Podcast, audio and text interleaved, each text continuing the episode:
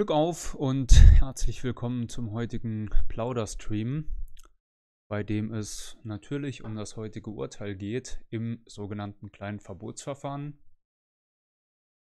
zur oder zum Entzug der staatlichen Parteienfinanzierung gegen die Partei Die Heimat, eine Partei. Aber ich werde heute äh, ehrlich gesagt gar nicht so also so ellenlang und in epischer Breite darüber sprechen, jetzt nur auf, in Bezug auf dieses Urteil, weil wir das im Grunde vorher schon sehr häufig besprochen haben. Im Zuge der Besprechung äh, des zweiten Verbotsverfahrens gegen die Heimat, ehemals NPD. Und wir hatten das Thema ja auch schon in mehreren Streams, auch schon in Gesprächen mit Rechtsanwalt Peter Richter und Rechtsanwalt Dubravko Mandic. Den Stream könnt ihr euch im Archiv ansehen. Ich will eher noch ein paar politische Eckpunkte aufgreifen und ich will natürlich auch noch auf eure Fragen vom letzten Film eingehen, die ich ja nicht beantworten konnte oder nicht beantwortet hatte, weil wir mit Gothic beschäftigt waren. Trotzdem müssen und wollen wir natürlich ein paar Takte zum heutigen Urteil sagen, dass ähm, ich nicht äh, juristisch bewerten werde, äh, zumindest nicht explizit. Das ist auch nicht meine Aufgabe, das müssen Juristen tun, äh, sondern wie gesagt eher politisch. Nun, äh, zuallererst will ich einmal sagen, dass dieses Urteil ähm, überhaupt keine Überraschung ist. Ja, das ist jetzt auch kein äh, dummes Geschwätz oder ähnliches, sondern dieses Urteil ist für uns überhaupt keine Überraschung. Im ersten und im zweiten Verbotsverfahren waren die Ausgänge, wie soll ich sagen, da war noch so ein bisschen Luft drin, obwohl wir uns schon relativ sicher waren, dass wir nicht verboten werden weil wir schlicht und ergreifend nichts Verbotenes tun. Bei diesem zweiten Verfahren war der Ausgang aber im Grunde vollkommen klar. Warum das so ist, das werde ich euch jetzt noch mal kurz erklären, weil ich auch in den Kommentaren bei X und sonst wo Twitter äh, gesehen habe, dass der ganze Hergang für manche offenbar noch nicht ganz klar ist und wo da äh, die entsprechenden Probleme lagen. Also erstmal herzlichen Dank an Kurdi und ähm, Sch Schmenderle. Äh, herzlichen Dank dafür. Ich weiß das zu schätzen. Es wäre inter äh, interessant zu erfahren, welche Gründe, Rechtfertigungen sich das Gericht jetzt aus dem Hintern gezogen hat. Ja, darauf werde ich natürlich ganz kurz eingehen, wobei ich kann, ich kann diese Frage im Grunde ganz schnell beantworten. Es sind die gleichen Gründe wie im zweiten Verbotsverfahren. Also ethnischer Volksbegriff.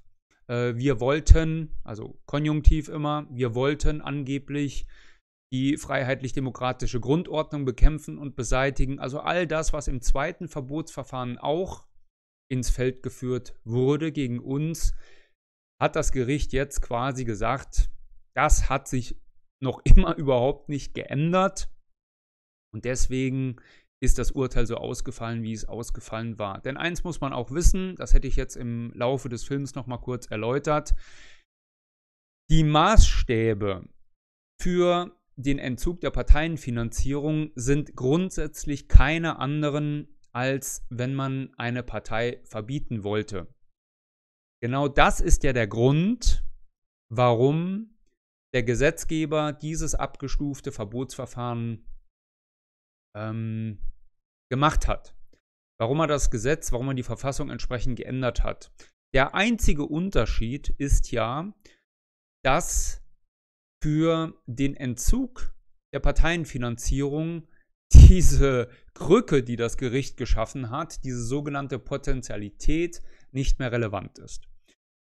Das heißt, wenn all das zutreffen würde, was das Gericht jetzt vermeintlich festgestellt hat haben will und eine entsprechende Potentialität gegeben wäre. Das heißt, wenn wir kräftemäßig in der Lage wären, das umzusetzen, was das Gericht uns in die Schuhe schieben will, dann käme es nicht zum Entzug der Parteienfinanzierung, sondern dann wäre auch ein Parteiverbot möglich. Dieses Parteiverbot war ja 2017 nicht möglich. Um es äh, so zu erläutern, wie das Gericht das zum Ausdruck gebracht hat. Weil zwar die Verbotsgründe angeblich alle gegeben wären, aber die Potentialität fehlt, gefehlt hat. So. Und äh, damit wären wir ja im Grunde auch schon bei dem ersten skurrilen Umstand, nämlich bei dem Thema, wie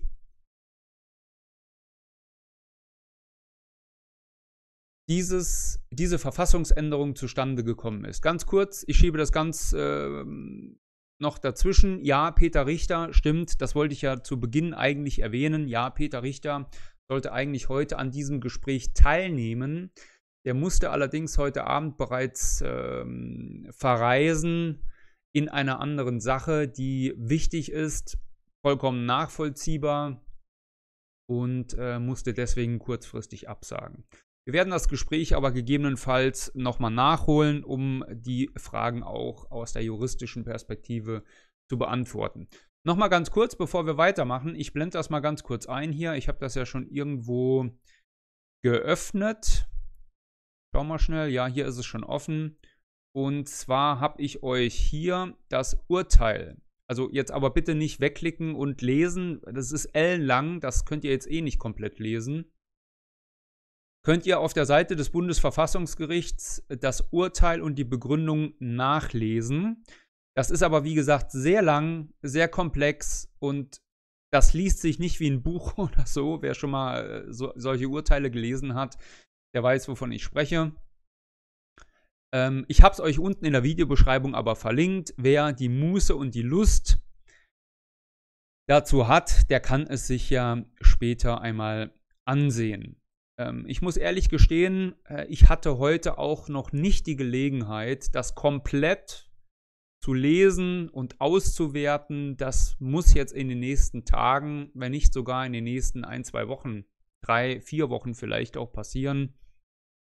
Wenngleich ich sagen muss, dass die juristische Auswertung in diesem Fall meiner Ansicht nach und äh, ja, wie soll ich sagen, nach, ja, nach meinem Dafürhalten nicht so ausschlaggebend ist wie im ersten oder im zweiten Verbotsverfahren.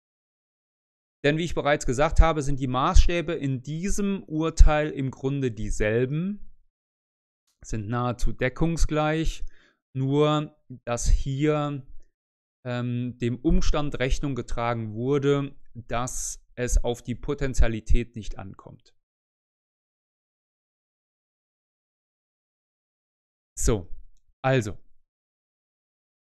Bleiben wir einfach gleich mal bei dem Punkt der Potentialität oder gehen wir noch mal kurz zurück, warum das Urteil zu erwarten war. Ich habe ja eben bereits gesagt, im ersten Verbotsverfahren, das haben wir ja im Grunde selbst äh, zu Fall gebracht, indem wir damals Otto Schilly, äh, nicht Otto Schilly, sondern dem Gericht sagten, ob es denn ausschließen oder ob der Antragsteller, ähm, damals war Otto Schilly der Innenminister, äh, ob das Gericht bzw. ob der Antragsteller ausschließen kann, dass bei der Antragsgegnerin, also bei uns, bei der Partei, äh, der Staat die Verbotsgründe nicht oder die vermeintlichen Verbotsgründe nicht selbst geschaffen hat.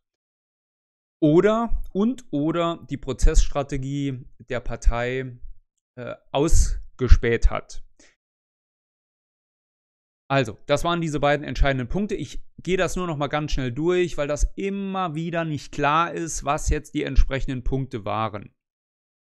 Weil ja auch immer wieder gesagt wird, das erste Verbotsverfahren ist gescheitert, weil so viele V-Leute in der Partei wären oder gewesen wären. Das ist falsch formuliert. Das Problem damals war, dass aufgrund unserer eigenen Nachfrage und wir hatten uns diese Hintertür, die, diese juristische Hintertür ja quasi selbst gebastelt, dass Chili diese Frage nicht beantworten konnte oder wollte. So. Und zu diesem Zeitpunkt war im Grunde sofort klar, das Verfahren ist tot, weil es ist kein rechtsstaatliches Verfahren möglich, wenn der Antragsteller, also Bundestag, Bundesrat und äh, Bundesregierung, die Verbotsgründe möglicherweise selbst geschaffen haben über Innenministerien, untergliederte äh, Verfassungsschutzbehörden äh, und so weiter und so fort. Das heißt, der Antragsteller darf natürlich nicht auf beiden Seiten des Verhandlungstisches sitzen. Das wäre kein rechtsstaatliches Verfahren. Und weil Chili gesagt hat, Frage beantworte ich nicht oder kann ich nicht beantworten, ähm, war das Verfahren tot. Und da hat der Vorsitzende Richter, ich weiß gar nicht mehr, wer war es damals, weiß ich jetzt nicht mehr, äh, gesagt, gut, dann ist das Verfahren hiermit beendet. Ende. Also, im Zuge dieses Verfahrens kam nicht heraus, und nur um das nochmal richtig zu stellen und damit das klar ist, das sind Nuancen, die aber wichtig sind, die heute, auch heute noch ständig falsch dargestellt werden. Das Problem war also nicht, dass festgestellt wurde, es waren so viele V-Leute in den NPD-Führungsetagen, sondern Chili wollte diese Frage schlicht und ergreifend nicht beantworten. So. Und weil die Antragstellerin, also die Bundesregierung, nicht klären konnte, ob mögliche Verbotsgründe, die angeführt wurden, von ihm selbst quasi geschaffen wurden, hat das Gericht gesagt, wir lassen uns nicht verarschen, hier ist kein rechtsstaatliches Verfahren möglich, also ist das Verfahren beendet. Ende. So, so ist es richtig. Im zweiten, Im zweiten Verbotsverfahren wurde dieser Themenkomplex V-Leute dann sehr akribisch bearbeitet und es mussten alle Innenministerien attestieren, dass alle Belege, die angeführt wurden, um uns vermeintlich nachzuweisen, dass wir verfassungswidrig seien, wie das so schön heißt, quellenfrei sind.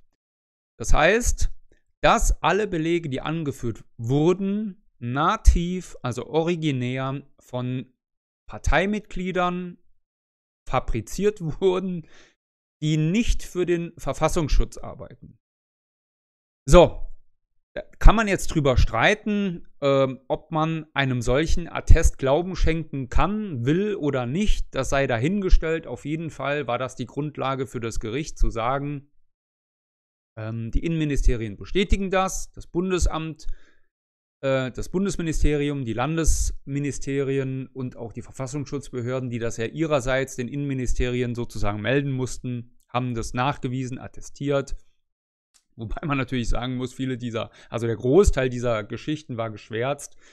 Aber lassen wir das mal dahingestellt. Das wurde also attestiert.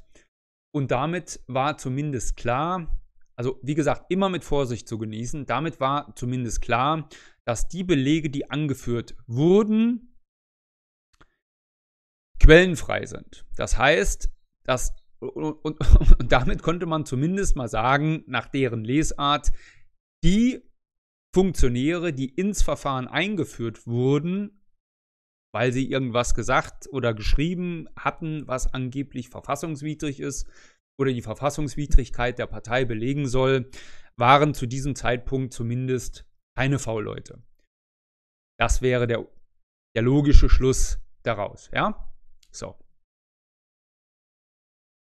Und da gab es noch viele äh, Fragen, wo man sich jetzt darüber streiten kann, ist das so überhaupt noch rechtens oder ist das sinnvoll oder kann man dem Glauben schenken? Aber äh, da würde man sich jetzt ewig im Kreis drehen. Das Gericht hat festgestellt, dass die Testate in Ordnung sind und dass man denen Glauben schenken kann. Und äh, damit war das Thema eben erledigt und man konnte sich auf die inhaltliche Bewertung stürzen. Und auch das war ja im ersten Verbotsverfahren, das will ich auch nochmal sehr deutlich sagen, also abseits von der V-Mann-Geschichte, gab es in der, im ersten Verbotsverfahren ja nahezu keine inhaltliche Auseinandersetzung. Ja? Die gab es ja dann aufgrund dessen, dass das Gericht ähm, ausschließen konnte, dass irgendwelche Belege belastet wären, gab es die erst im zweiten Verbotsverfahren, äh, wo das Urteil ja äh, im Januar 2017 gesprochen wurde, wo es dann zu dieser, ich sag mal, zu diesem Kniff kam zu dieser juristischen Krücke, dass das Gericht diese Potentialität eingeführt hat. So, ganz kurz im Rückblick, was waren die wesentlichen äh, Punkte, warum das Gericht gesagt hat, wir seien verfassungswidrig? Nun, das war einmal unser Volksbegriff, dass das Gericht gesagt hat, ähm, wir wollten deutschen Staatsbürgern ihre staatsbürgerlichen Rechte nicht zugestehen, aberkennen und so weiter und so fort. Was so falsch ist, ja, was so falsch ist, zumindest so wie das Gericht das zum Ausdruck gebracht hat. Ich habe das immer wieder gesagt und das haben wir auch im Verfahren gesagt. Das Problem ist nicht, dass wenn jemand Staatsbürger ist, dass er natürlich die Rechte eines Staatsbürgers hat, sondern das Problem ist, dass die Staatsbürgerschaft inflationär verschenkt wird und dieses Recht und diese Verpflichtung und diese Staatsbürgerschaft damit faktisch wertlos geworden ist. Ja? Eine Staatsbürgerschaft, nur um das ganz kurz zu erläutern, soll ja auch eine Form höchste Anerkennung für jemanden sein, der sich um Land und Volk verdient gemacht hat. Das heißt, und das ist ja das, was wir präferieren, nämlich die Rückkehr zum alten Staatsbürgerschaftsrecht, wo Einbürgerung eine Ermessensentscheidung war und nicht faktisch ein Automatismus. Dass, dass man gesagt hat, also wenn jemand äh, fünf Jahre hier lebt und wenn er, was weiß ich, das äh, Kriterium 1, 2, 3 erfüllt hat, dann ist automatisch sozusagen die Voraussetzung gegeben, dass er eingebürgert werden kann, wenn er es denn will und beantragt. So. Früher war das eben so, A war ähm, der Punkt der Abstammung noch elementarer Bestandteil dieses Staatsbürgerschaftsrechts, Gesetzes. Grob, ein Elternteil musste deutsch sein. Und die Einbürgerung war sozusagen eine Ermessenseinbürgerung und kein Automatismus. So, und um das auch nochmal ganz schnell zu sagen, ich erwähne das immer wieder, das ist nicht irgendein äh, ein rechtsextremer äh, Kram, von dem ich da rede, sondern das ist das Staatsbürgerschaftsrecht, das bis zum Jahre 2000 galt. Äh, wenn ich das jetzt richtig in Erinnerung habe, war damals äh, die Regierung Schröder-Fischer, also SPD-Grüne, an der Regierung, die haben das geändert.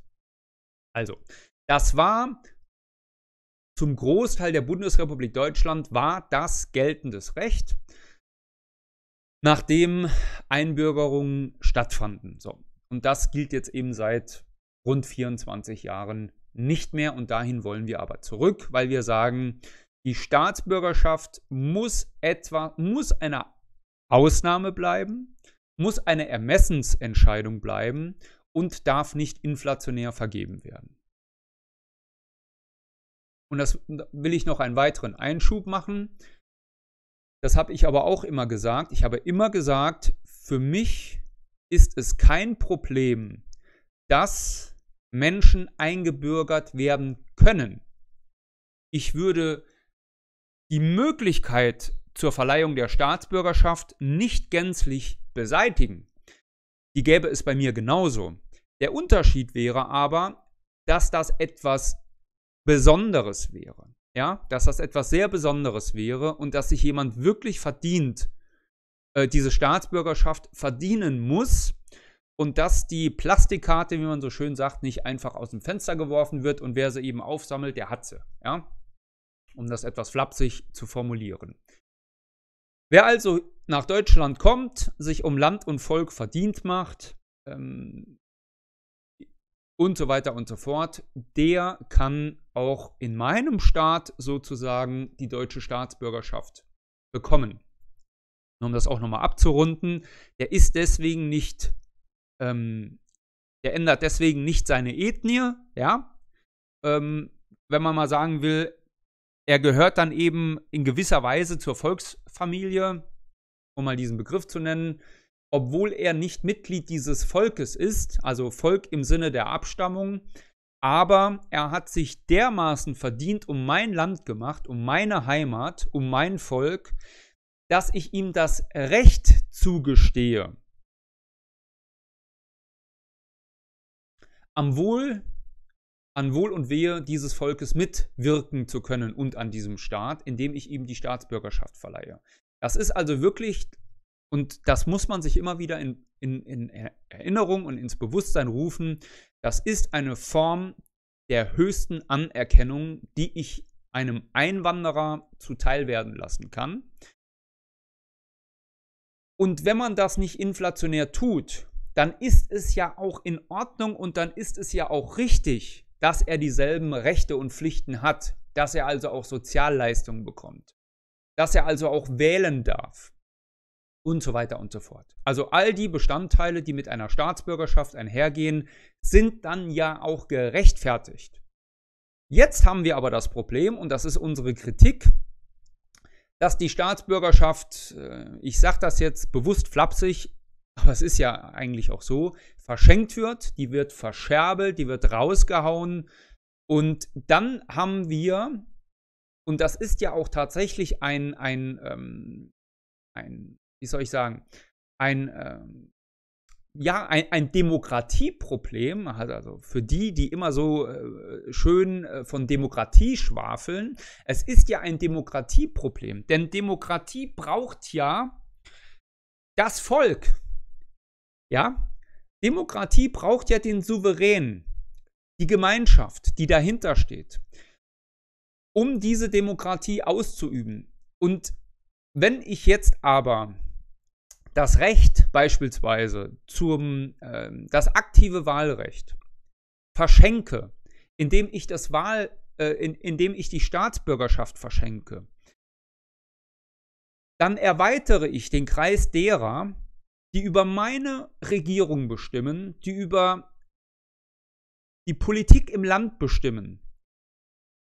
Ähm, also ich erweitere den Kreis ja um Leute, die welches Recht haben die, darüber zu bestimmen? Das ist doch die entscheidende Frage. Das heißt, wir führen ja die Demokratie ad absurdum, indem wir uns die Wähler, also nicht wir, sondern indem sich die Regierung ihre Wähler quasi schafft. Und das ist ja der Punkt, wenn man es runterbrechen wollte, ist es ja so, dass die sich einfach ihre Wählerschaften ins Land schleppen. Ja, und wählen, wen wählen äh, die Leute, die jetzt ins Land kommen? Die wählen natürlich nicht diejenigen, von denen sie wissen, dass sie sagen, also wir wollen diese Zuwanderung in diesem Ausmaß ja überhaupt nicht, sondern sie wählen die Parteien, die sie reingeholt haben. Und äh, da gibt es natürlich direkte und indirekte Zusammenhänge. Das würde jetzt aber zu weit führen. Dazu hatten wir aber auch schon mal einen Stream gemacht. Also, ich könnte das jetzt, also allein diesen Punkt könnte man jetzt aus rechtsstaatlicher Sicht, aus Demokratiesicht und so weiter nochmal auskleiden und äh, weiter ausführen. Es ist auf jeden Fall ein Problem. So. Wie bin ich jetzt eigentlich darauf gekommen? Ach so, der Punkt, dass das Bundesverfassungsgericht sagt, unser Volksbegriff sei deswegen verfassungswidrig, weil wir Staatsbürgern ihre staatsbürgerlichen Rechte entziehen wollten, was ich vor Gericht verneint habe. Was wir natürlich tun würden, ist die Staatsbürgerschaft eines jeden Staatsbürgers prüfen.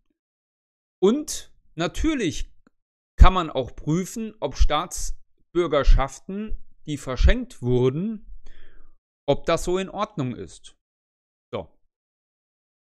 Das ist natürlich jetzt der Punkt, an dem die Linken ausflippen und sagen, die wollen millionenfach Leuten die Staatsbürgerschaft entziehen und äh, um sie dann zu äh, deportieren und zu vertreiben. Es ist ja Unfug. Das ist Unfug, das will keiner, würde keiner tun.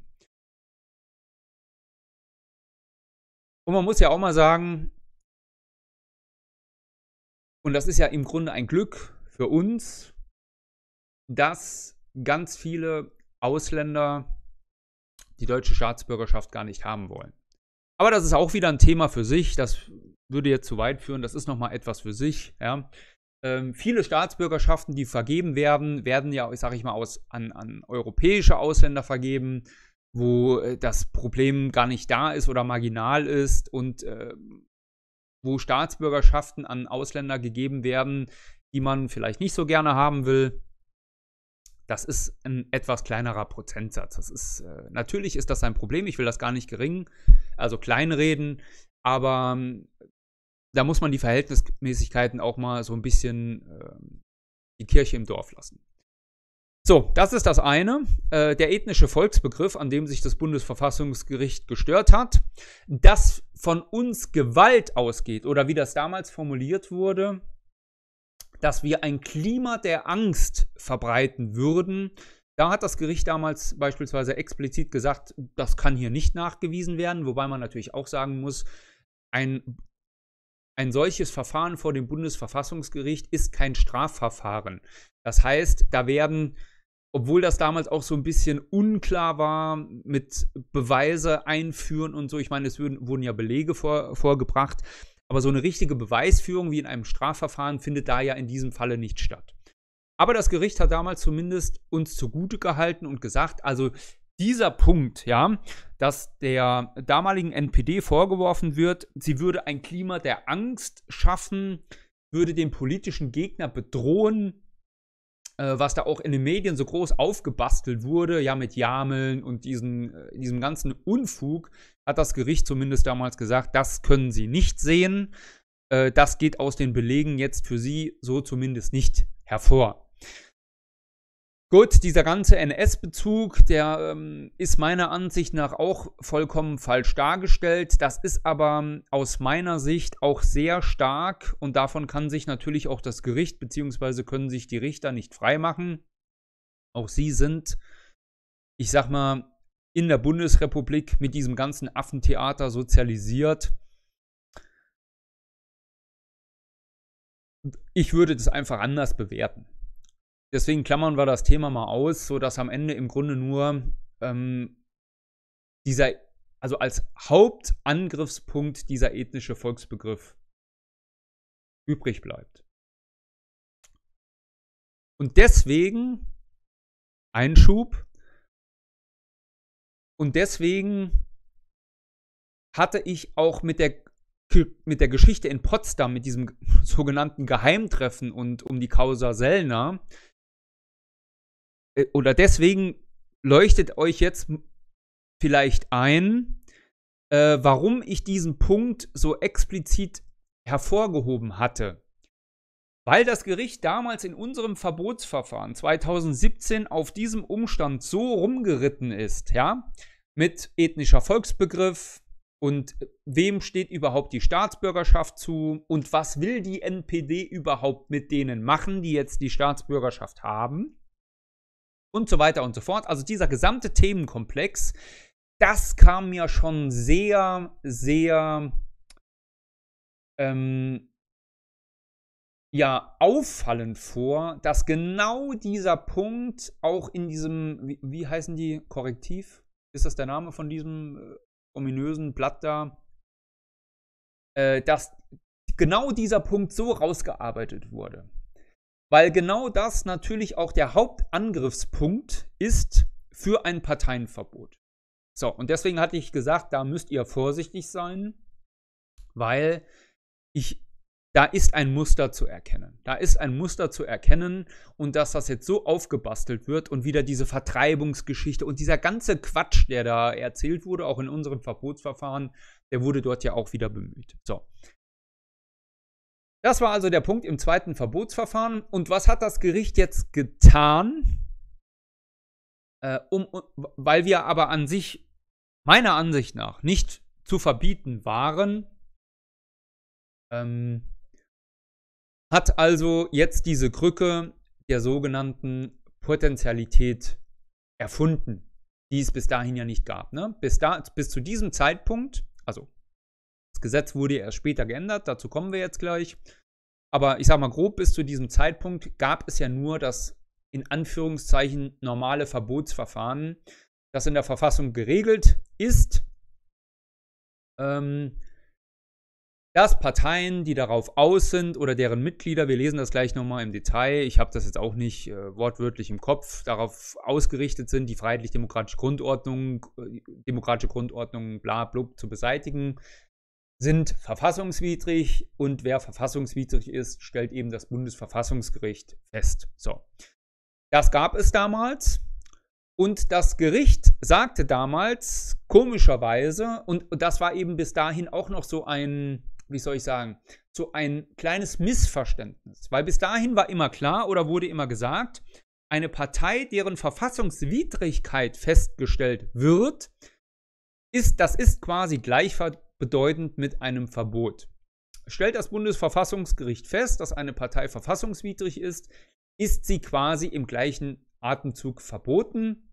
Und das wurde damals A richtig gestellt und B hat das Verfassungsgericht gesagt, die sind zwar, also wir seien zwar äh, verfassungswidrig, also meinte das Gericht, aber wir verbieten die nicht, weil es ihr, also der Partei, an der Potentialität fehle oder fehlt. Ähm, was ja wichtig ist, denn selbst wenn wir das umsetzen wollten, was das Bundesverfassungsgericht und der Antragsteller, damals die Bundesregierung, uns zuschreiben wollte, hätten wir es nicht umsetzen können. So. Und damit war auch, ähm, waren wir quasi auch aus diesem Verfahren raus. Und, das habe ich ja zu Beginn bereits angemerkt, und jetzt hat das Gericht selbst aber, und das ist einer dieser skurrilen Punkte am Zustandekommen dieser äh, Gesetzesnovelle, also dieser, dieser Verfassungsänderung,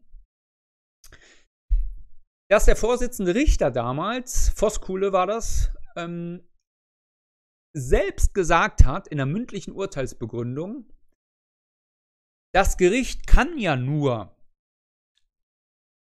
also das Gericht das ist, das ist ja, genau das ist ja das Witzige an der Sache. Das Gericht könne ja nicht Gesetze machen, sondern es könne ja nur prüfen, ob Recht und Gesetz eingehalten werde. Um dann im gleichen Atemzug dem Gesetzgeber zu erklären, was er tun muss, um vor dem Bundesverfassungsgericht erfolgreich zu sein. Klar, da kann man jetzt sagen, nein, so hat er das ja nicht gesagt, so hat er das nicht gemeint.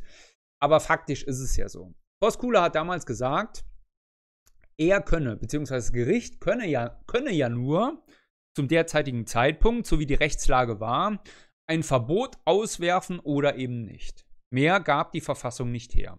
Die Partei kann entweder ähm, als verfassungswidrig angesehen werden, die Partei kann entweder verboten werden oder nicht. So. Und, weil das ja damals auch schon im Gespräch war, ob das Gericht oder das Ge oder andersrum, das Gericht könne ja nur dann eine andere Entscheidung, ein anderes Urteil auswerfen, wenn es dafür eine entsprechende rechtliche Grundlage gibt. So. Und dann hat, es steht auch irgendwo hier, ich gucke mal schnell, ob ich das finden kann. Es war relativ weit unten. Äh, nicht relativ weit unten, aber müsst ihr jetzt nochmal gucken. Es war im zweiten Teil irgendwo. Wo ist der? Ich guck mal ganz schnell, ob ich es jetzt auf die Schnelle finde. Ich glaube, jetzt bin ich zu weit. Wo war das denn jetzt? Da hat das Gericht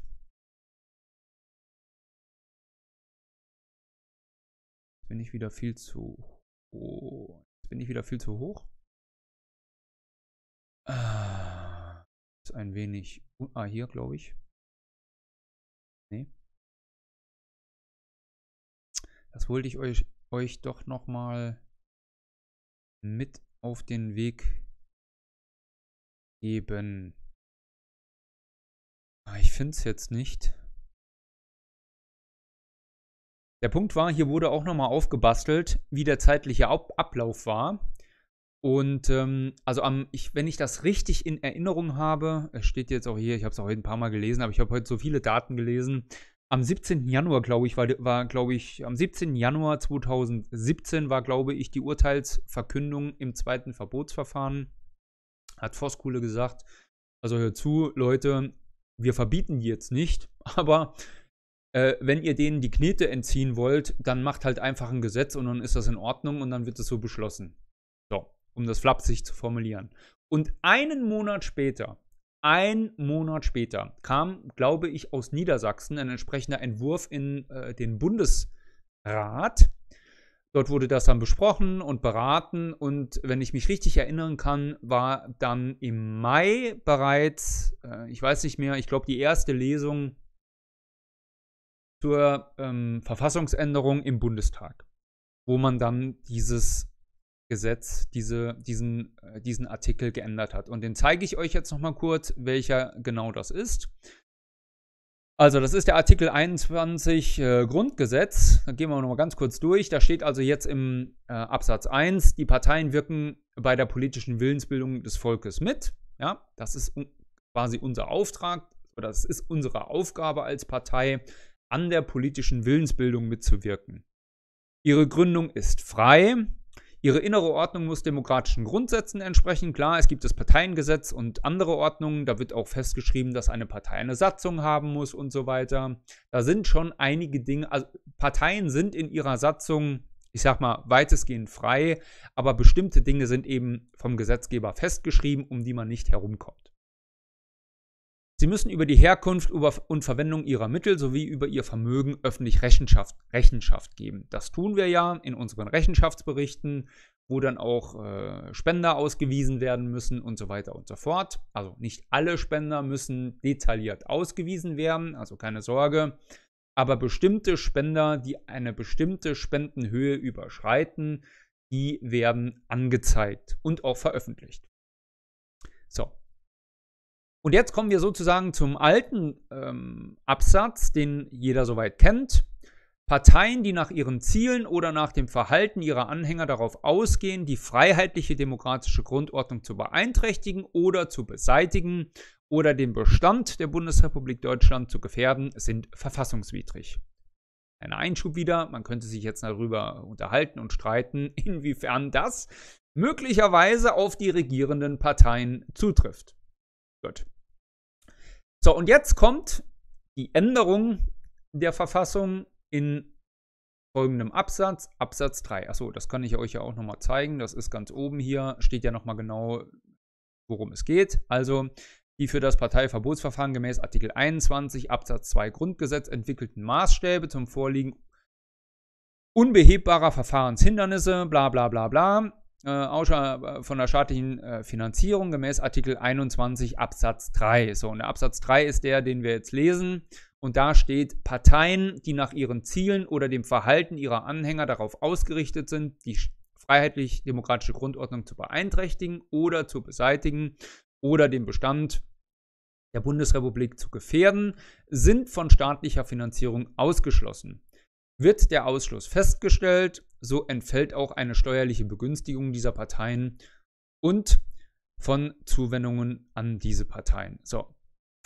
Und daran erkennt ihr ja bereits, das habe ich ja bereits ausgeführt, es ist im Grunde der gleiche äh, Inhalt wie im Absatz 2, nur dass es hier äh, darum geht, explizit, dass die staatliche Parteienfinanzierung aberkannt werden kann was jetzt hier passiert ist. Und damit hat der Gesetzgeber die Voraussetzung geschaffen, dass das Bundesverfassungsgericht die Möglichkeit hat, nach Antragstellung natürlich, muss natürlich entsprechend beantragt werden, dass nicht nur ein Verbot möglich ist, sondern auch der Ausschluss von der Partei, Parteienfinanzierung.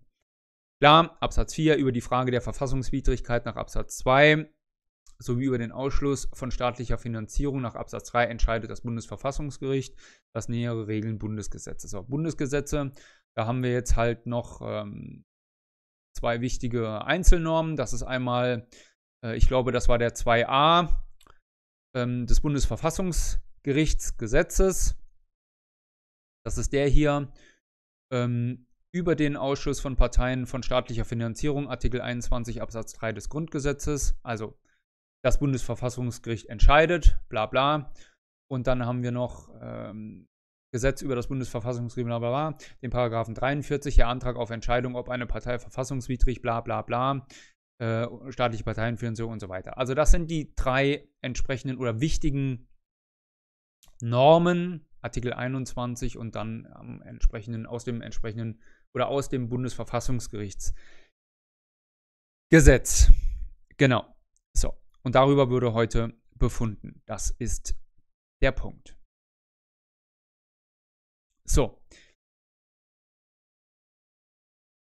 Jetzt muss ich das hier nochmal kurz umschalten, dass ich das hier nochmal einwandfrei lesen kann. So, das ist jetzt also der Punkt. Darum geht es. Ausschuss von der staatlichen Parteienfinanzierung.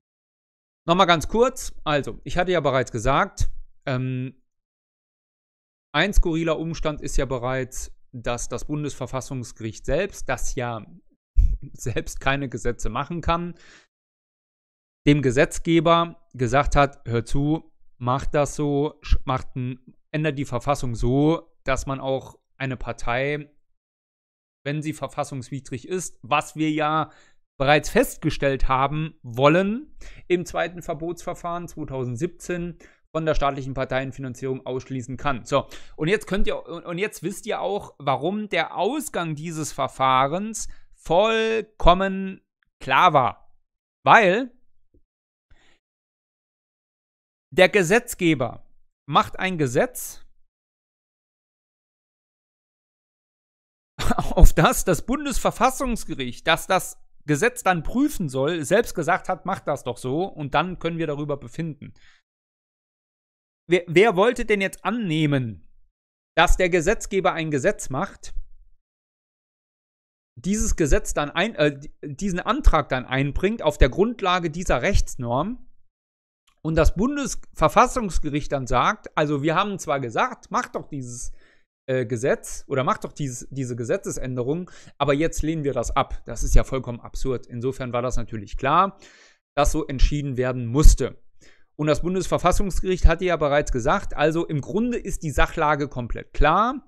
Für uns ist diese Partei verfassungswidrig und da ja der Maßstab kein anderer ist zum Entzug der Parteienfinanzierung und nur die Potentialität fehlen muss, war klar, wie dieses Urteil lauten muss. So, und jetzt noch mal ganz kurz, es war ich, heute klar, das ist natürlich an so einem Tag ist das ganz normal, dass der politische Gegner äh, frohlockt.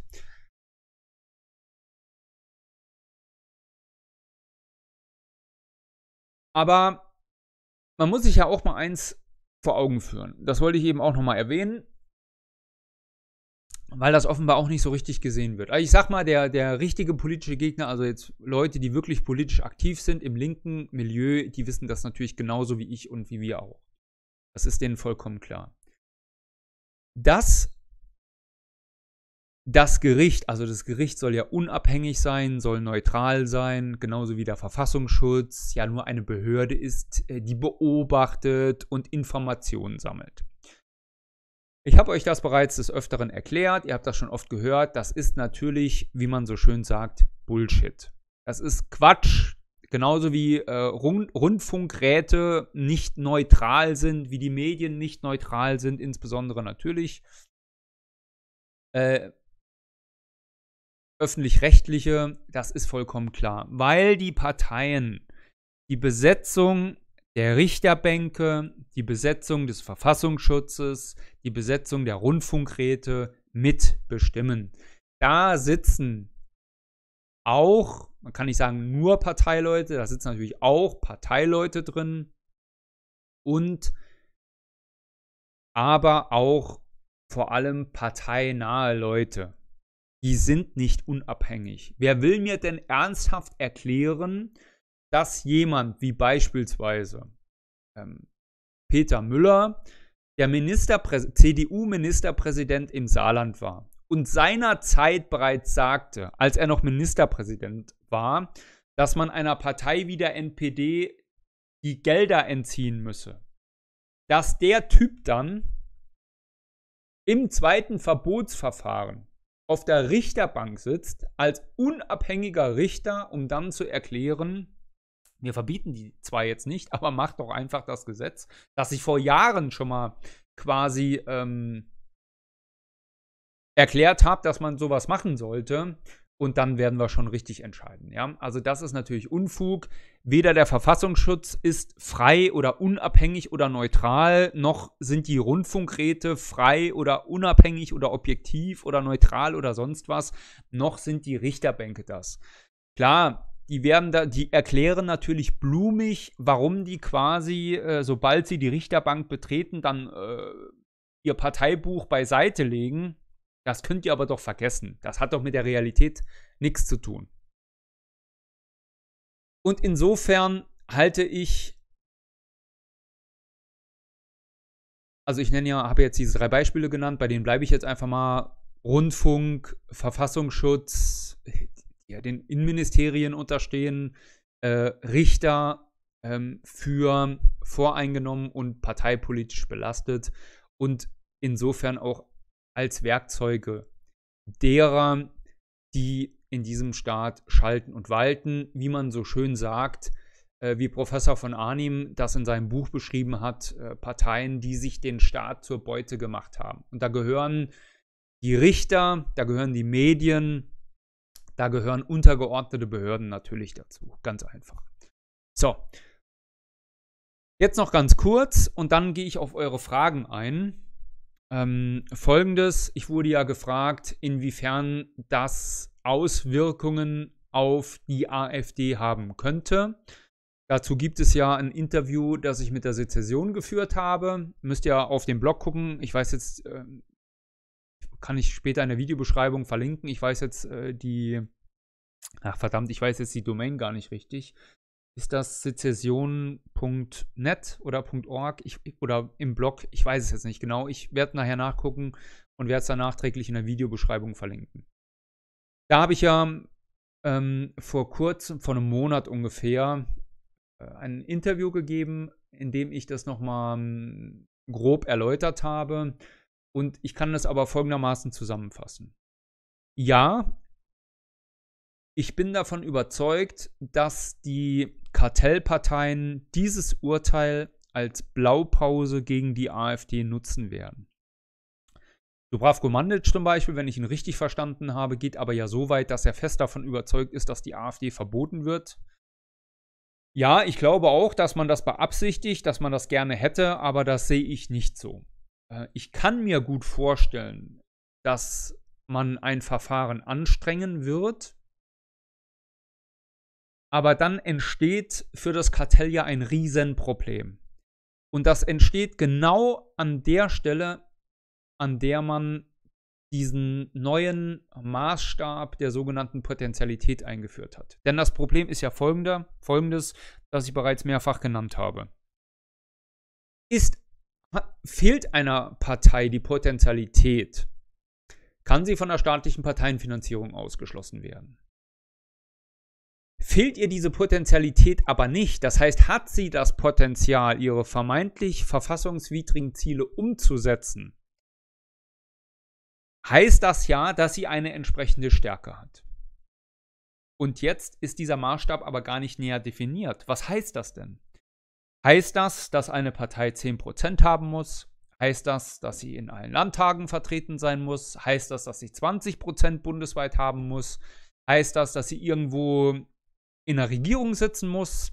Oder heißt das, dass sie auf niedrigster Ebene Entscheidungsgewalt haben muss, also gesetzgebend wirken kann, also das wäre dann auch Mitglied einer Regierung zu sein, mindestens auf Landesebene. Oder heißt das, dass eine Partei, ja, die, Re die Regierung in einem Bundesland oder irgendwo auf Bundesebene führen muss oder was bedeutet das? Das ist eben nicht ausgeführt. Das ist nicht dezidiert ausgeführt. Das heißt, es ist sehr schwammig. Und dann schließt sich ja eine entscheidende Frage sofort an. Wie kann es denn demokratisch gerechtfertigt werden, je nachdem, wie man diese Potentialität jetzt definiert,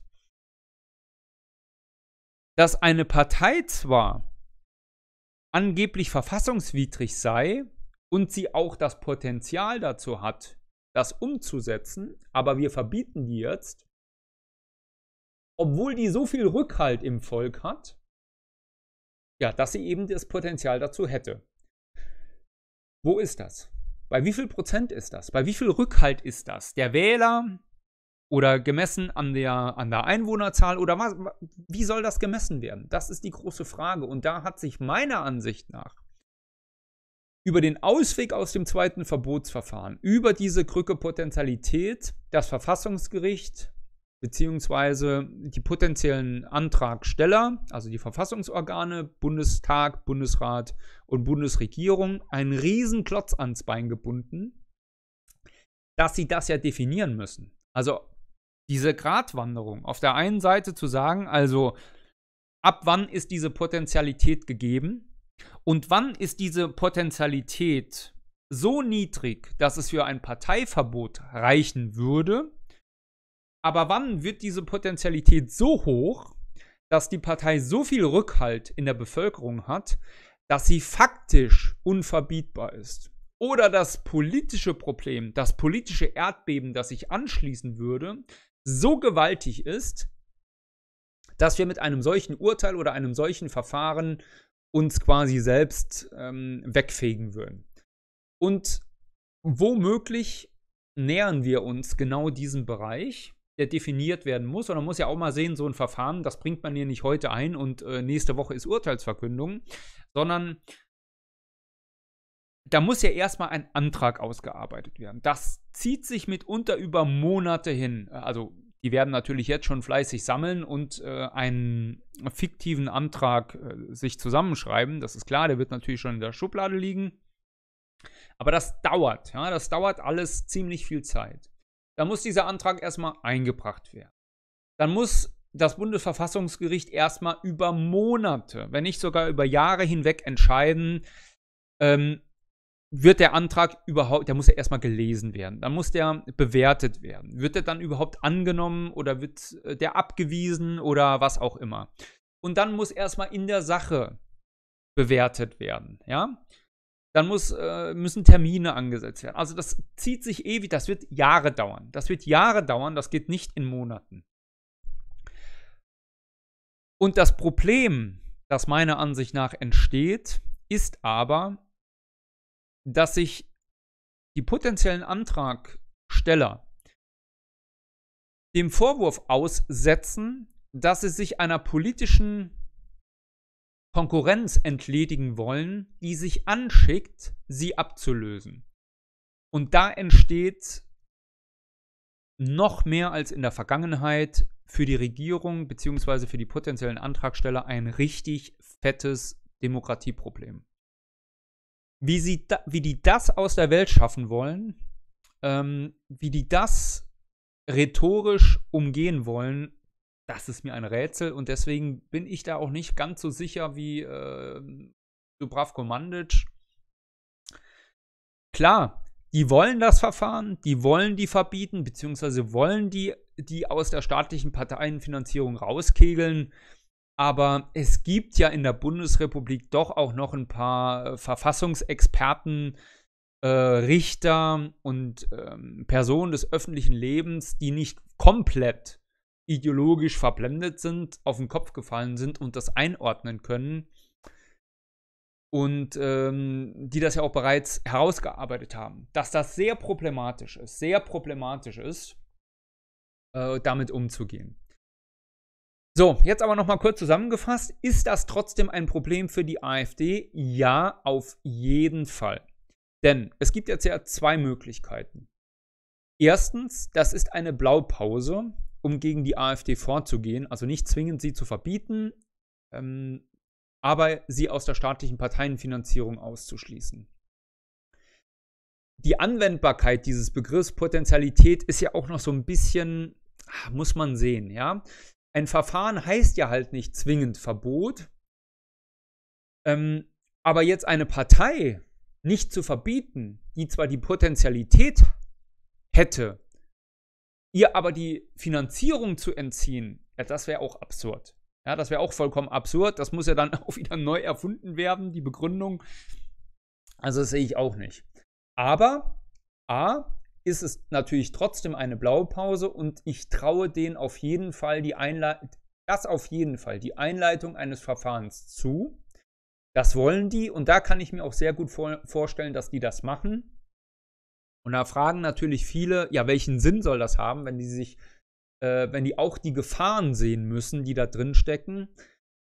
Zwei Punkte. Erstens, der Staat weiß natürlich ziemlich genau um die Stimmung, die im Volk vorherrscht. Auch wenn einem das oft nicht so vorkommt und man sich denkt, Alter, merken die denn nicht, wie das Volk tickt und dass ihnen das Volk oder ein Teil des Volkes entgleitet? Doch, das merken die und das wissen die.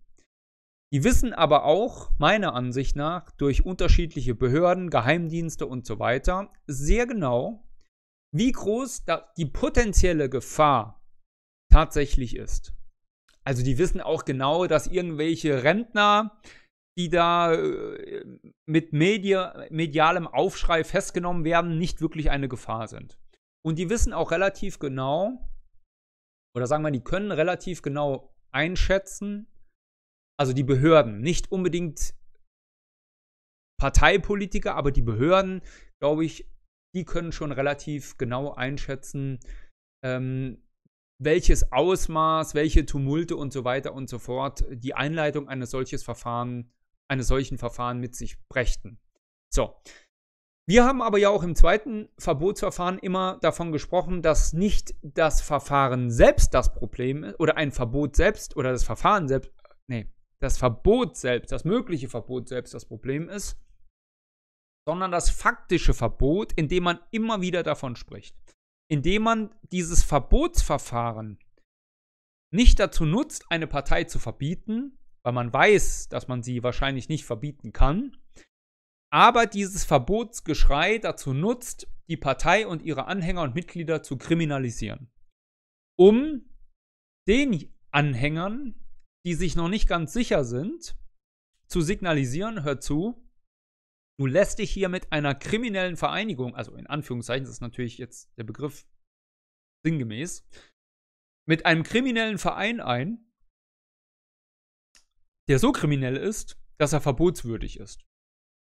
Und dieses Verbot prüfen wir gerade. Und da könnte ich mir schon vorstellen, dass ein Teil wenn nicht sogar ein großer Teil der Anhängerschaft, Wählerschaft sagt, oh, das wird mir jetzt zu heiß, da ziehe ich mich lieber zurück, da bin ich lieber nicht aktiv. Also wählen ist das eine, aber einer solchen Partei angehören oder für eine solche Partei in der Öffentlichkeit zu stehen, ähm, auf die Gefahr hin, dass sie verboten wird, das ist mir eine Nummer zu heiß. Und das war ja auch das Kalkül über Jahre und Jahrzehnte hinweg gegen unsere Partei. Ne? Es sei nochmal der sogenannte, ah, wie hieß das? Ah, wie hieß das? Äh, aus den, ich glaube, war das, waren das die 70er oder die 80er? Ähm, der Erlass hier. Wie hieß, wie hieß dieser Erlass noch?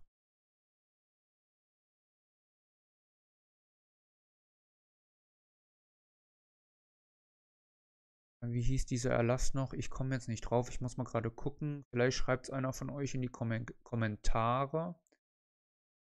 Ach der radikalen Erlass.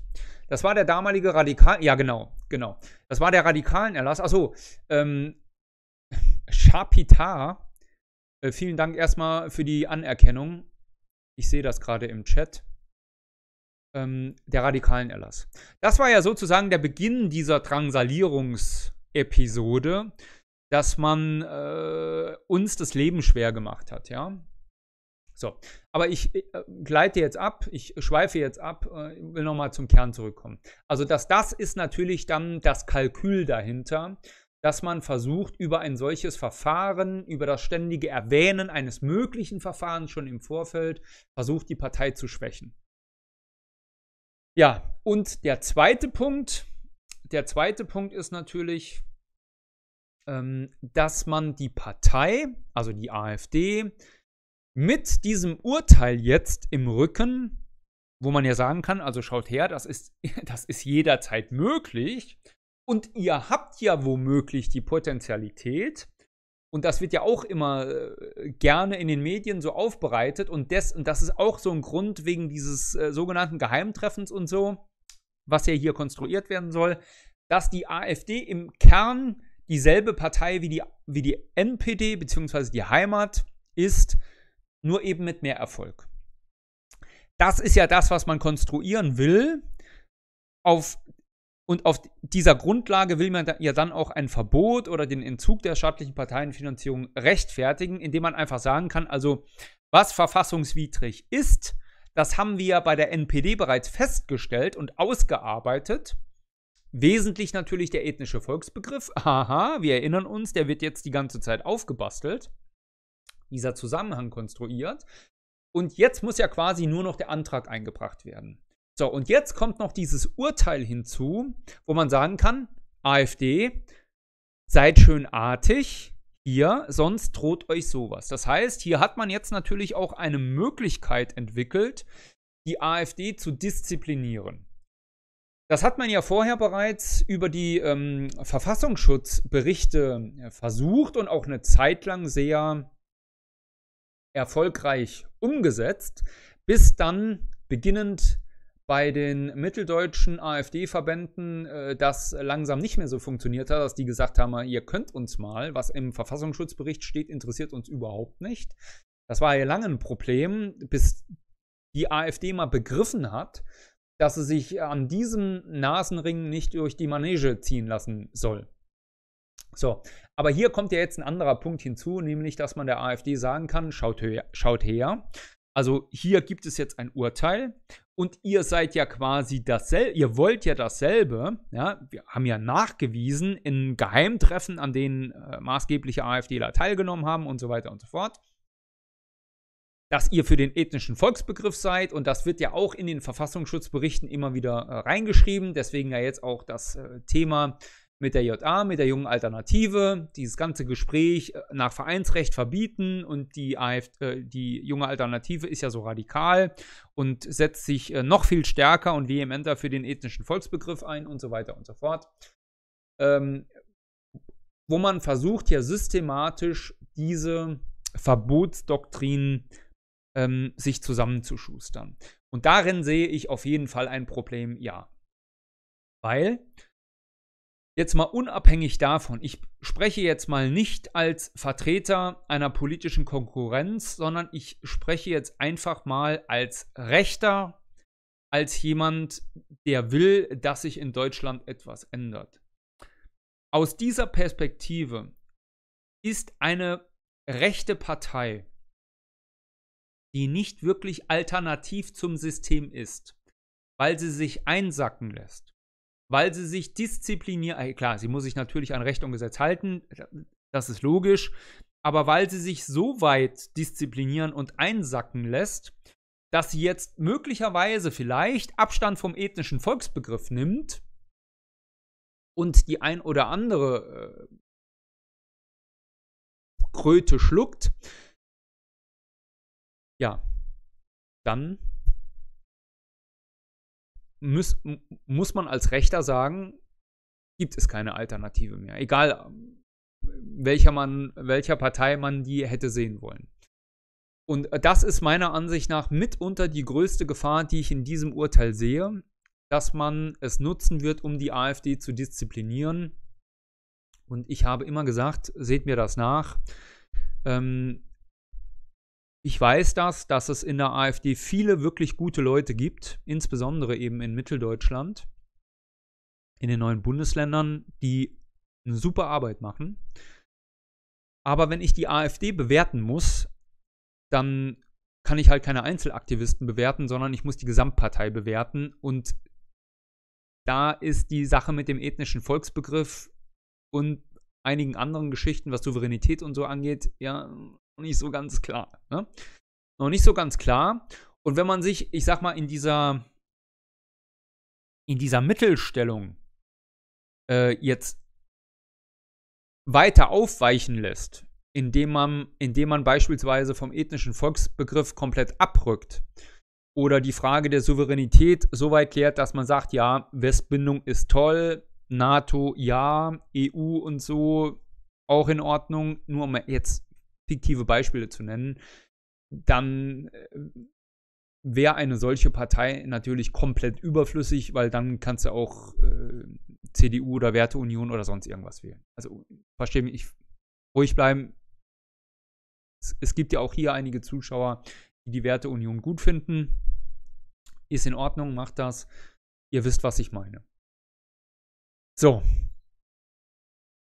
So viel zum, ich sag mal, groben politischen Drumherum, was ich jetzt zum heutigen Urteil und zu den Rahmenbedingungen sagen möchte, was mir wichtig ist, was ich nochmal zum Ausdruck bringen will. Ich habe jetzt womöglich auch ein, zwei Dinge vergessen. Ähm, aber das sind so die groben Punkte, die ich für wesentlich halte. Also das Urteil war klar, es musste ja klar sein. Das Bundesverfassungsgericht hat äh, den Gesetzgeber ja selbst auf die Idee gebracht quasi. Und das in Zusammenarbeit, in Anführungszeichen, in Zusammenarbeit erarbeitet und auf den Weg gebracht. Und was soll es denn dann sonst machen, als äh, genauso zu urteilen? Ähm, so, und ja, das habe ich ja bereits im äh, Interview mit der Sezession gesagt. Das ist meiner Ansicht nach natürlich die Blaupause ähm, für die AfD. Und wenn ich sage, dass die AfD vorsichtig sein muss, heißt das nicht, dass sie jetzt die brenzlichen Themen nicht mehr beackern darf, sondern sie muss halt aufpassen, wie sie es tut. Das ist wesentlich. So. Und jetzt schaue ich mal, was ihr so geschrieben habt. Ich habe aber schon gesehen, ihr habt euch bisher einigermaßen zurückgehalten. Ihr habt also gelauscht. So, das habe ich bereits beantwortet. Wollte sich nicht aus. Ja, das habe ich auch beantwortet. Haben Sie den. Haben Sie den vor die Waage der Normalität, den wirklich zu beseitigen? Sehe ich jetzt nicht. Alleine diese Normalität im Jetzt-Zustand, ja ein Zirkus an sich, die Ironie schaltet sich ein. Achso, ja. Achso, äh, nochmal Grüße an Lebensart Sebastian Richter, der anwesend ist oder war. Ich gehe schon davon aus, dass diese Verfahren in ähnlicher Form auch über kurz oder lang der AfD, die AfD auch anheimsuchen wird. Ja, das habe ich ja bereits ausgeführt. Richtig,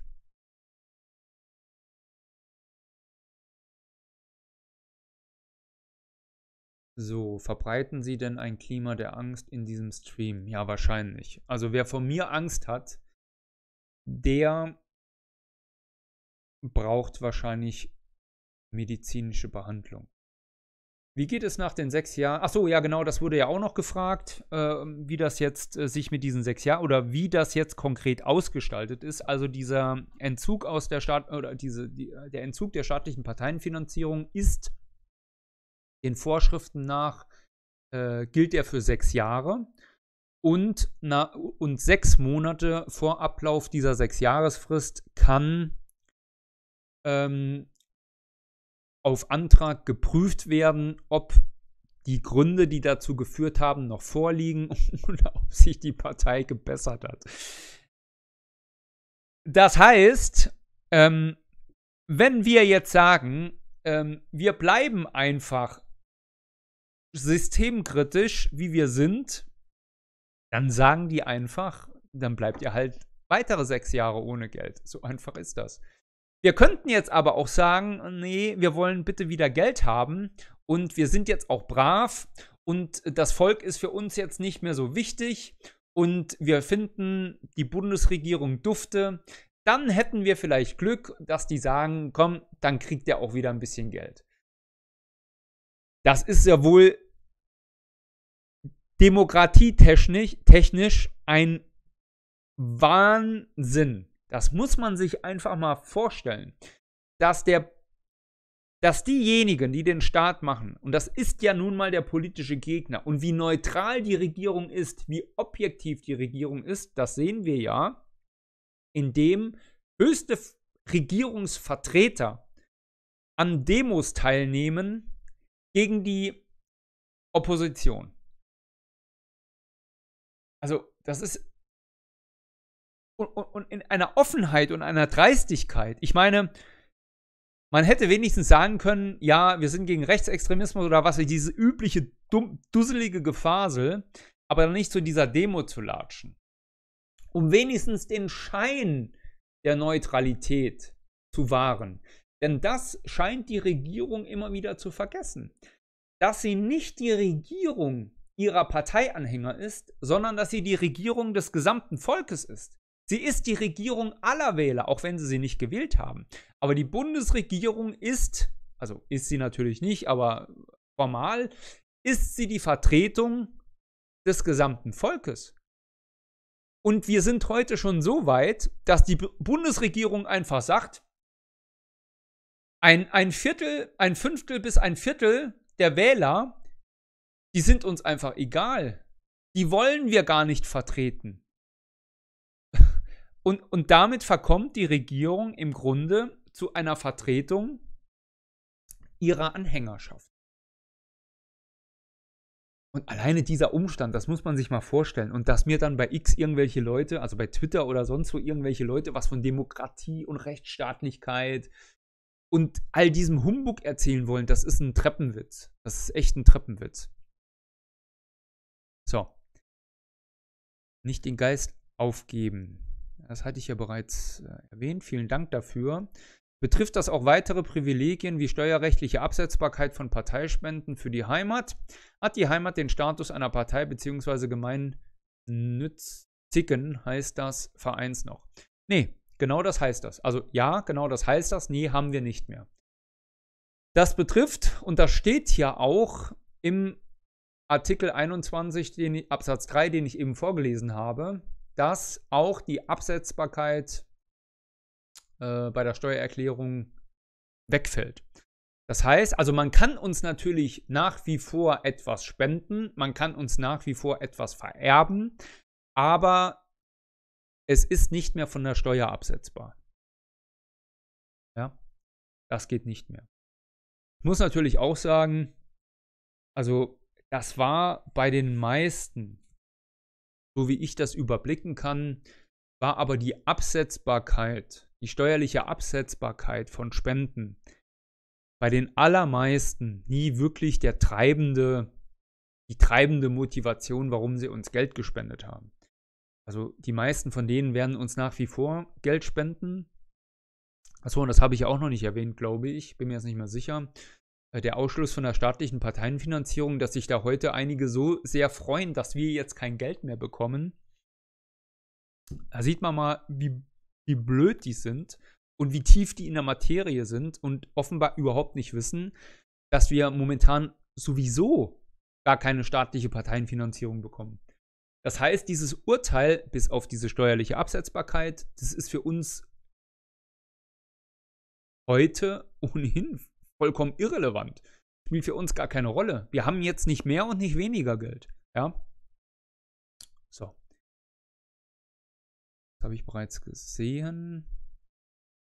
Merken Sie. Warte mal, da war doch vorher noch was. Nee.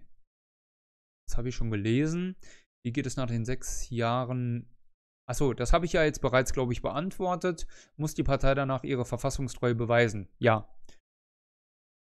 Also wie gesagt, sechs Monate vor Ablauf der Frist kann eine Prüfung beantragt werden und dann wird wiederum festgestellt, ob die Gründe, die zum Entzug geführt haben, nach wie vor vorliegen oder ob die Partei sich nach Meinung der Herrschenden gebessert hat.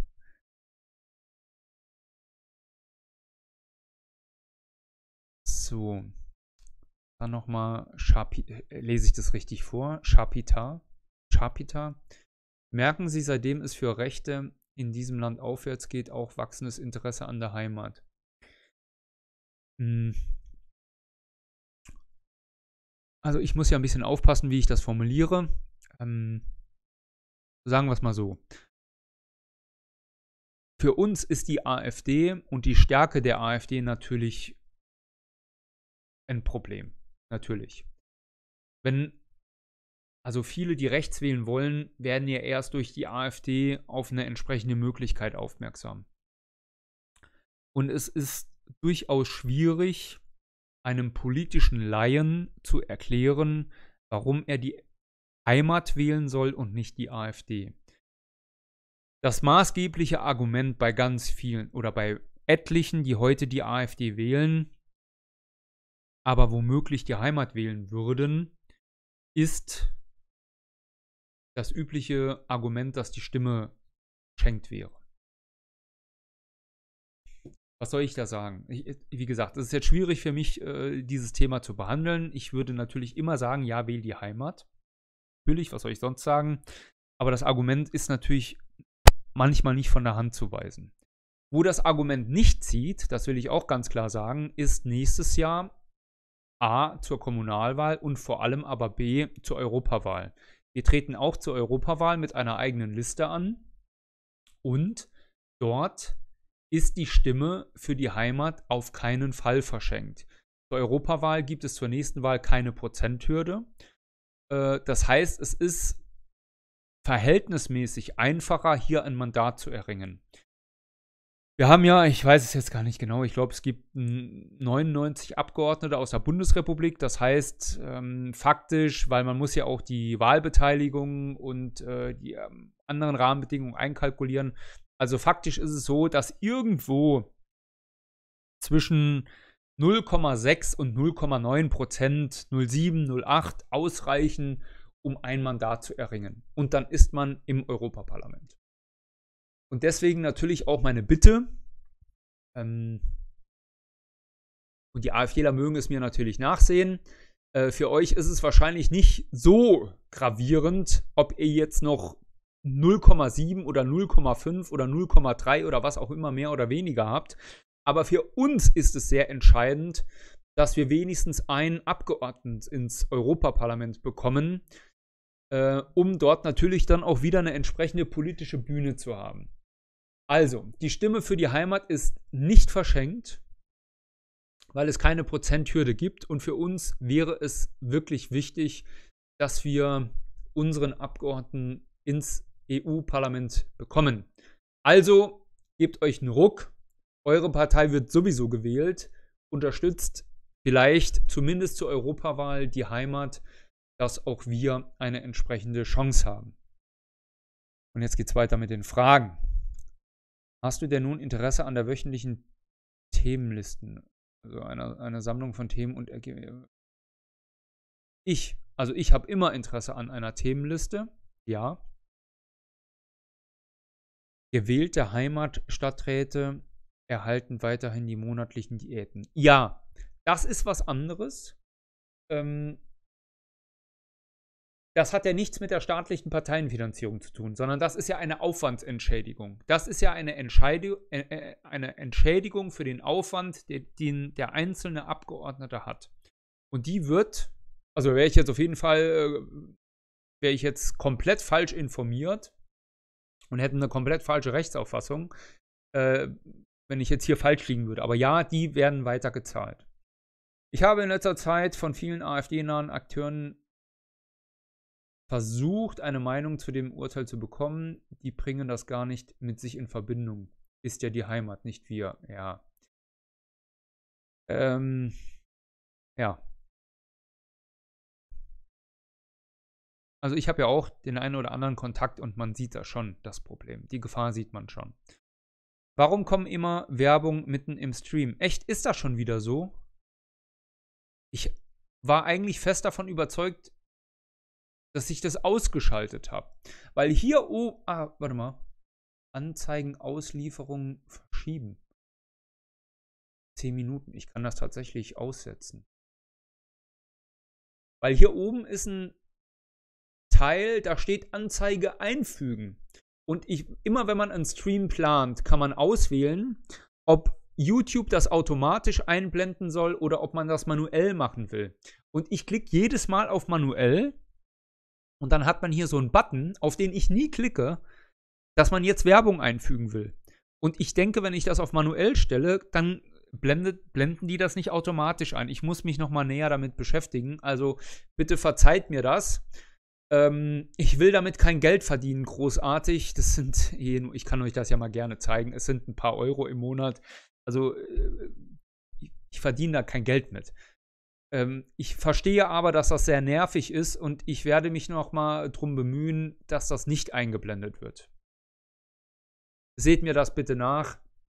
Ich muss mich noch mal damit beschäftigen, ähm, wie ich das jetzt konkret ausschalten kann. Gut, jetzt äh, schaue ich noch, jetzt äh, bitte erstmal nichts mehr in den Chat schreiben an Fragen, weil jetzt schaue ich, schau, schaue ich mir erst nochmal an, was ihr bei X geschrieben habt, bei Twitter geschrieben habt.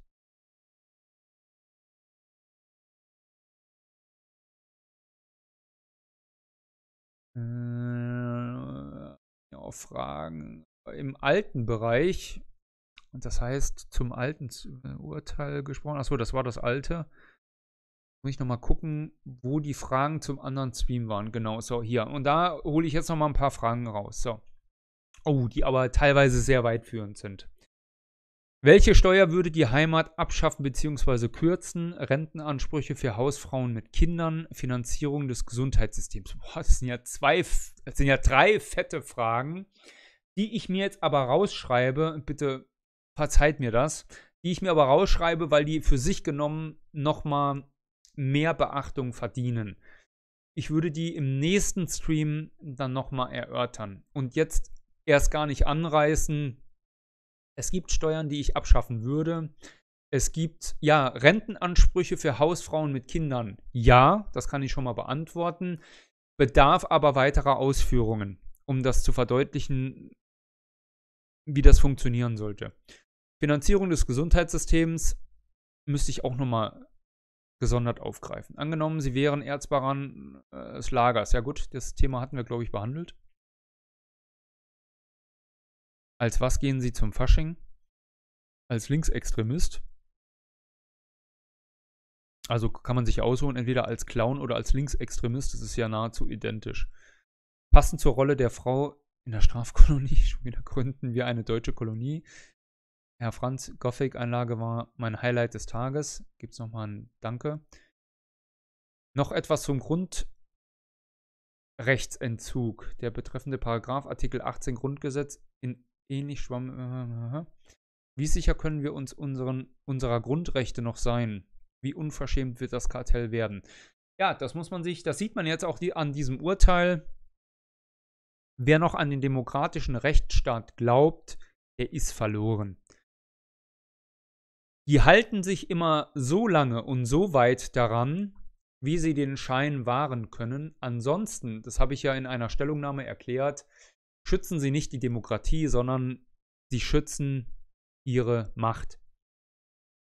Das ist das, worum es geht. Wer die Macht hat, will die Macht behalten und dazu äh, setzt da alles in Bewegung, ganz einfach.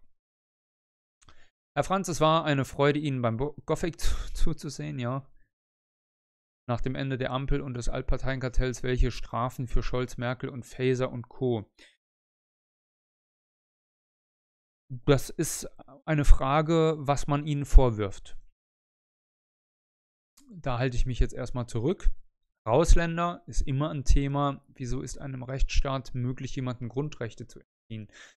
Ja, das habe ich ja auch soweit geschrieben. Da geht es natürlich um die Höcke-Sache, wo gesagt wird, ja, es geht ja nicht um den Entzug von Grundrechten, sondern hier haben wir jemanden, also nach dem Duktus der Linken, der die Verfassung beseitigen wolle.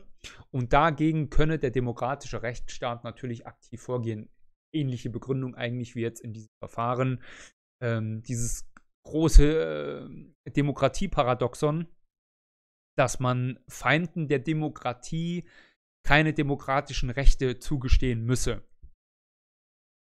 Aber das wäre auch nochmal ein Thema für sich. Darüber hatten wir aber schon mehrfach gesprochen. Ja, das kann man aber gerne auch nochmal aufgreifen. Ich habe mir das aber schon notiert. Wie würde die Heimat mit der Deportationsrahmung umgehen?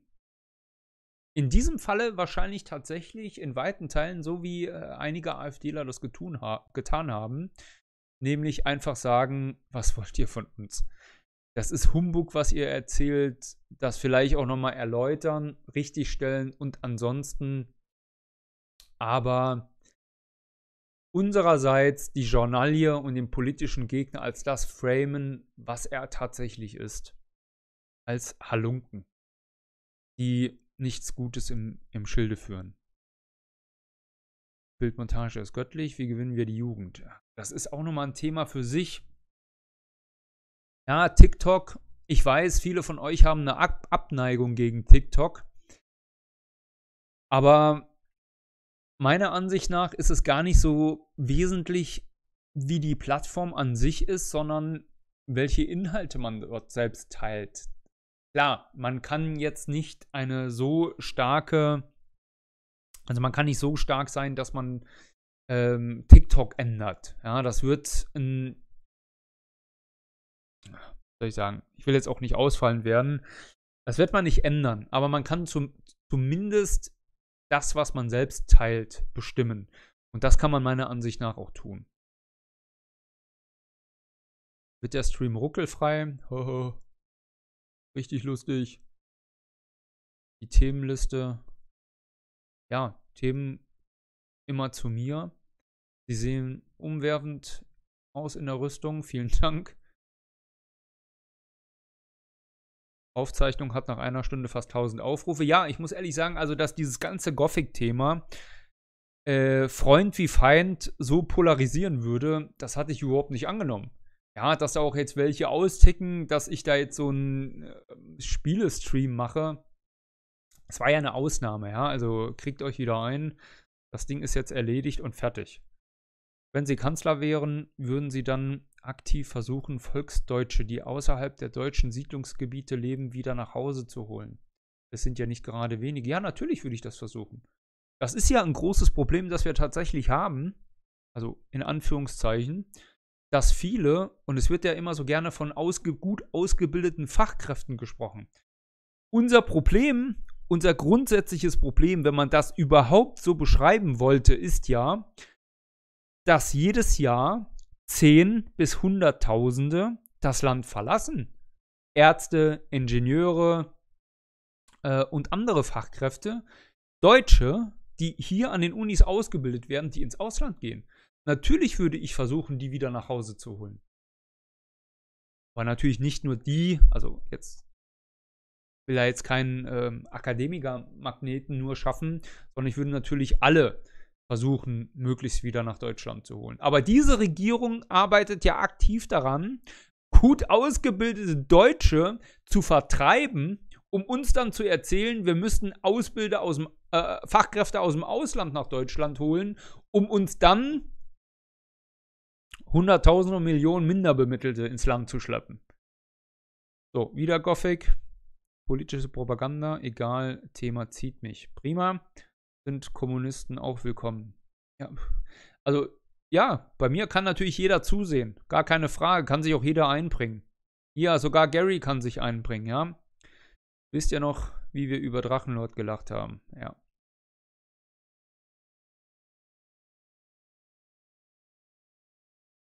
könnte ein Herr Franz sich die politische Zusammenarbeit mit der AfD vorstellen. Wäre eine Mäßigung der Parteipolitik der Heimat nicht im Sinne einer eventuell dann erfolgenden, einer dann folgenden aktiven Beteiligung in der Politik. Danke und Gruß. Ja, ähm,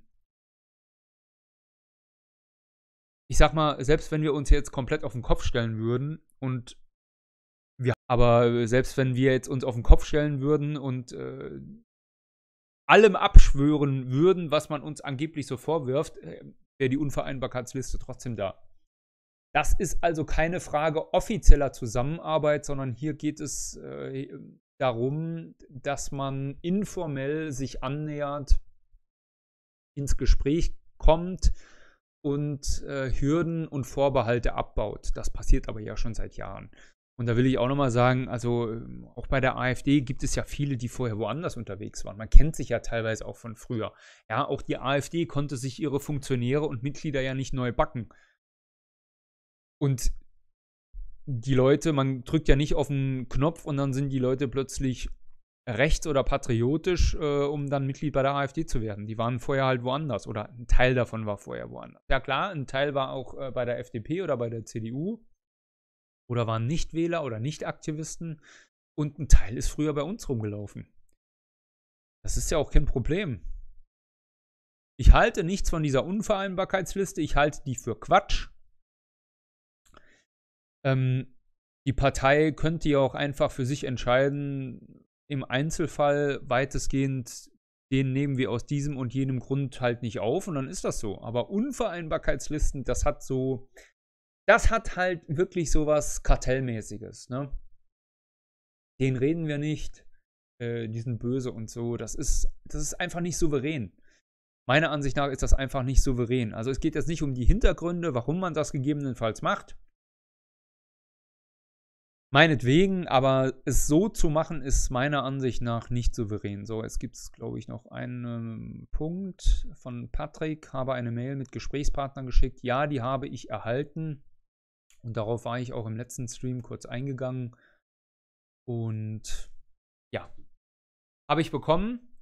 Äh, Peter Schreiber hatte ich ja schon des Öfteren und äh, Utlu er wird mit mir nicht reden. Ich kann ihn gerne. Ihr könnt dem, äh, wie heißt der Ali Utlu, ihr könnt, also ich glaube, ich kann ihm gar nicht schreiben, weil er mich blockiert, blockiert hat. Und insofern wird er natürlich auch nicht mit mir reden. Wenn euch daran gelegen ist, schreibt ihn an und fragt ihn, ob er einen Stream mit mir machen möchte. Gar keine Frage. So, jetzt gucke ich nochmal schnell, ob er hier was gefragt habt. Ja, PGW oh, 777, vielen Dank dafür. Danke für deinen wertvollen Dienst an der Heimat und für das Volk. Mein Lieber, äh, herzliche Grüße an dich äh, in die Ostmark, nach Salzburg. Ah, nee, ich weiß, das ist nicht mehr aktuell. Herzliche Grüße trotzdem in die Ostmark an dich und die ganze Familie. So, und das waren die Fragen. Wie gesagt, die großen Fragen, die äh, in diesem Post gestellt wurden. Ich habe mir das auch notiert. Die werde ich vorsehen für einen weiteren Stream und werde dann etwas detaillierter auf diese Fragen eingehen.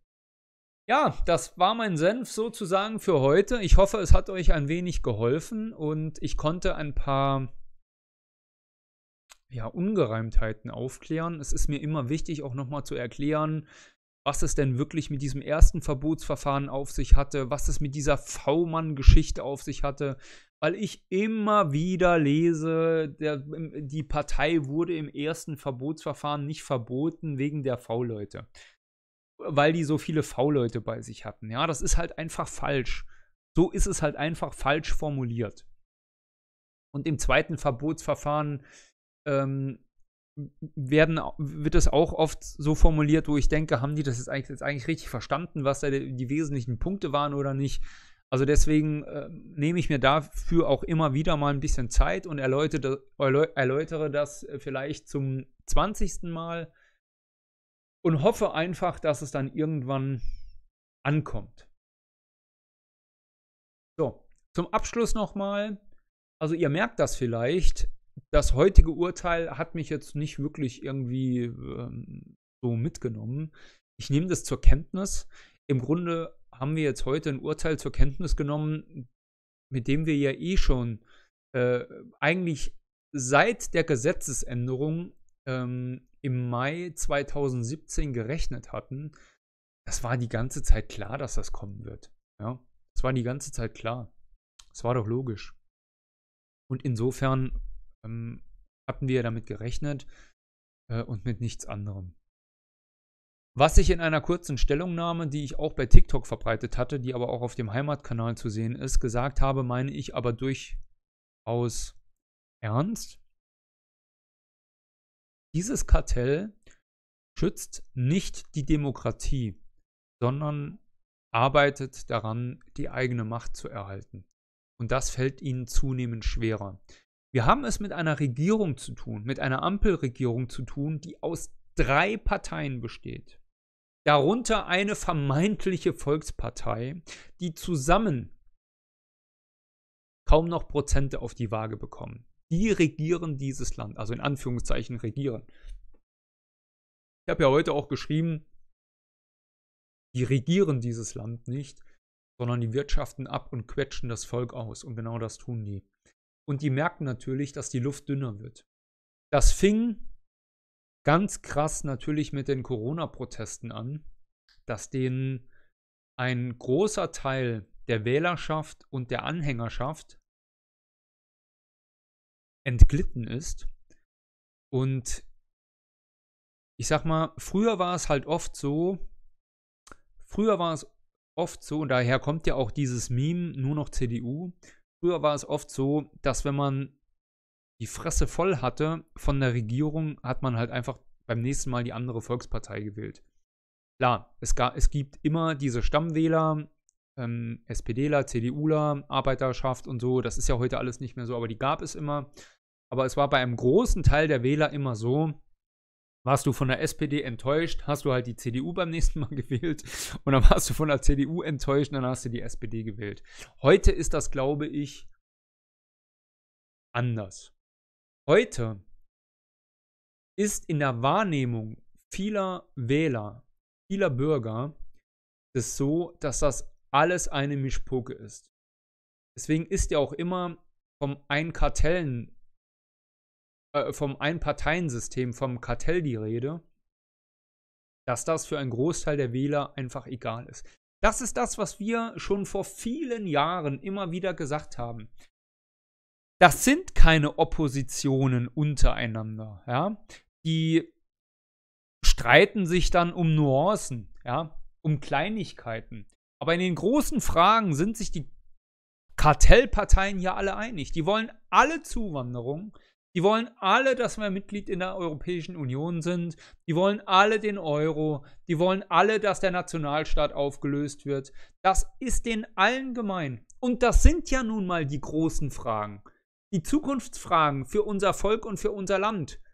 Die Zukunftsfragen sind doch nicht, also seht mir das jetzt nach mit Verlaub, aber die Zukunftsfragen sind doch nicht, ob das Bürgergeld jetzt um 20 Euro erhöht wird oder nicht oder ob jetzt das Klimageld ausgezahlt wird oder ob die zu doof sind, einen Auszahlungsweg auf die Kette zu kriegen und das jetzt noch drei Jahre dauert. Oder ob die Kernkraft, gut, Energie ist schon eine wichtige Frage, aber ja, ihr wisst, worum es mir geht. Eine Opposition ist doch nur dann eine richtige, richtige Opposition, wenn sie hier und da bei wesentlichen Fragen auch eine andere Auffassung hat. Und eine echte ja, ist schon ein cleverer Name, ne, dieser Parteiname. Ob sie eine echte Alternative sind, ja? also nicht als die Partei, sondern eine Alternative zum bestehenden System ist. Natürlich im Rahmen der geltenden Gesetze und der Verfassung, das muss man ja dazu sagen. Ja, aber das gibt es ja nicht. Ja, das gibt es ja nicht. Das ist der Punkt. Gut. So, jetzt kam hier noch eine Frage. Falls Sie hoffentlich den Kampf gegen das Kartell gewonnen haben sollten, können Sie überhaupt denjenigen Deutschen verzeihen, die Ihnen das Leben zur Hölle gemacht haben?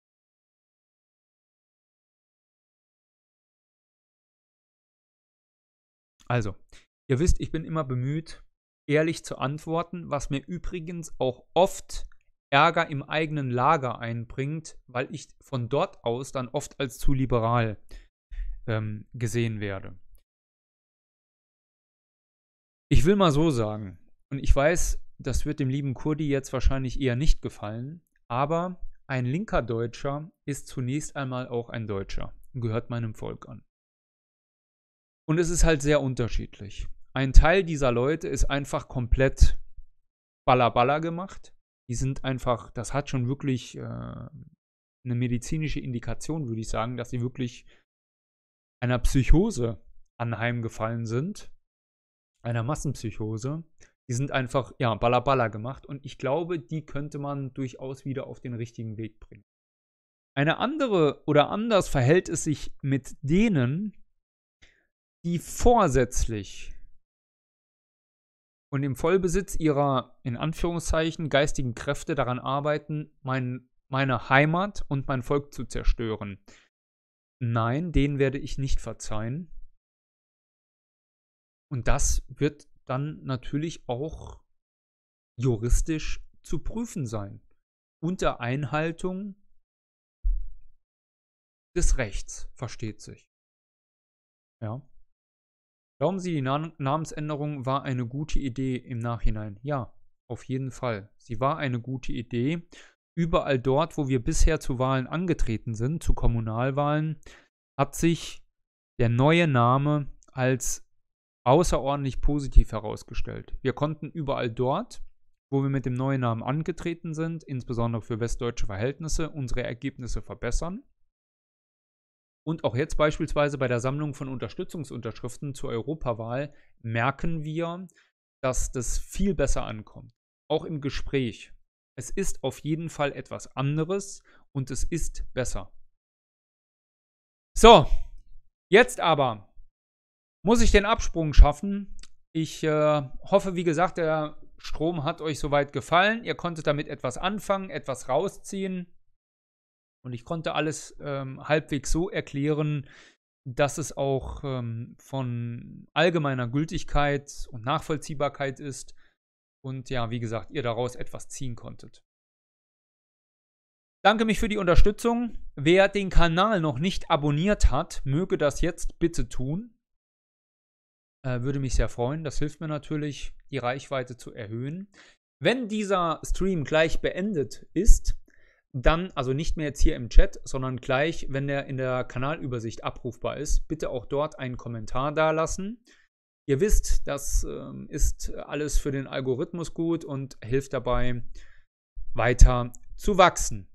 Also, vielen Dank für eure Unterstützung, fürs Einschalten, fürs Mitdiskutieren. Wir sehen uns dann in ein paar Tagen zum nächsten Strom.